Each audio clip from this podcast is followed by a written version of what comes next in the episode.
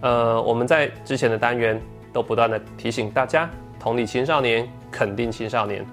我们也告诉你要呢多对家长呢有一些肯定跟关怀。可是事实上，有一个人呢也是很需要被肯定、被理解的，那个人就是你。我们当老师的，我们也要常常自我肯定。为什么？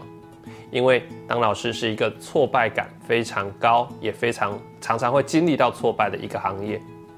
事实上，我以前当过老师，我会很清楚知道，常常在教学的过程或辅导学生的过程会力不从心，因此而有挫败感。也有很多新进的老师告诉我，他们呢在教呃刚从事教职的时候，常常会觉得自己呢好像呢永远都不足，教学的能力不足，班级经营的能力不足。特别是呢，遇到孩子可能呢跟他唱反调，或者家长不愿意配合，甚至被投诉的时候，这个时候就会感觉到自己是不是没有资格当一个好老师。好，如果呢你有这些感觉的话，那么这代表你是在意的，所以你要常常肯定自己。所以在这个单元里面，我们来谈谈，如果当你觉得不自己不够好的时候，你可以怎么办？再来，我也想跟你谈谈，你应该要多多正向聚焦在自己身上，肯定自己。最后，我们来提醒自己，找回从事教职的初衷。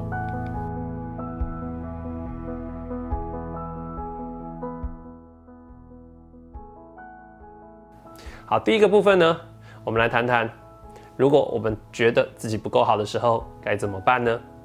事实上，你能够当一个老师，你本身条件是很强的，但是我们还是往往会觉得自己不够好，因为呢，我们可能会跟资深的老师比。我们会跟其他好可能呢很有教学能力、才华洋溢的老师比，我的班级的成绩跟别的班级的成绩怎么样？所以第一个给你的提醒是减少不必要的比较，适度的比较可以让你进步，但是不必要的比较或过度的比较只会让你更焦虑。面对这些比较的结果，你可以一笑置之，或者不要去太在意这些比较，那么可能会让你好一点。再来呢，你可能要降低标准。好，你知道自己可能是个新进老师，还有一些成长的空间啊。但是呢，啊，标准降低并不是要放弃哦。提醒自己，蹲得低是为了跳得高。好，那再来呢，就是呢，把每一次的挫败当做学习的机会。可能呢，你会觉得班上的成绩不够好，你会觉得呢，诶，我这个地方教的不够好。但是每一次的挫败，它呢，代表的都是我们还可以有一些学习跟成长的机会。去找资源，去跟资深的老师谈一谈，啊，去呢参加研习，啊，或者呢自己多研读、看书、进修，帮助自己更为提升，你会做得更好。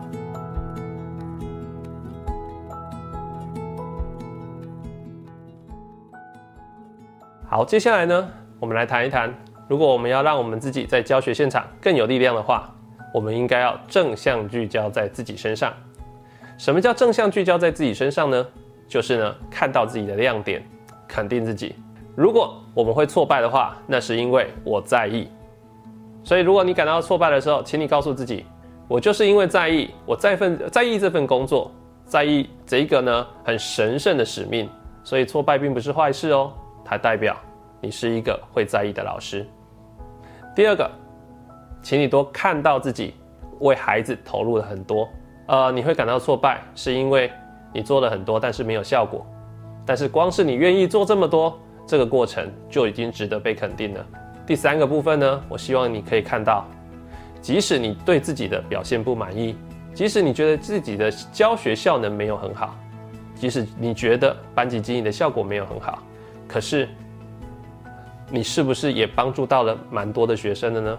啊，也许呢，我没有办法让所有的孩子啊功课都提升、都进步，但是呢，也许少数几个他能够因为我的教学、我的指导啊、我的多关心而因此改变了，那么我就是一个很棒的老师喽。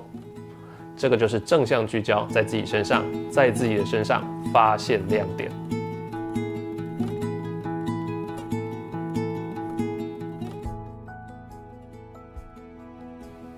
最后一个部分呢，我也希望你。可以找回教职的初衷，问问自己，当时我为什么想要成为一位老师？成为一位老师对我的意义、对我的价值是什么？而我现在做的这些，是否能够回应到当初我从事教职的那份热情跟激动呢？我们花了这么多力气，你修了师资的培育的课程，你也很努力在考教师真试。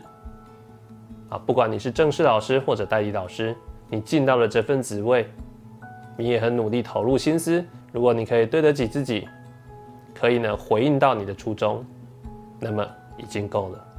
你要肯定自己，告诉自己，我是很棒的，不用因此而常常责怪自己。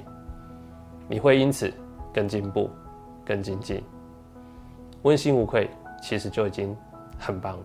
我是陈志恒，智商心理师。让我们慢慢练习，和孩子相处得更好。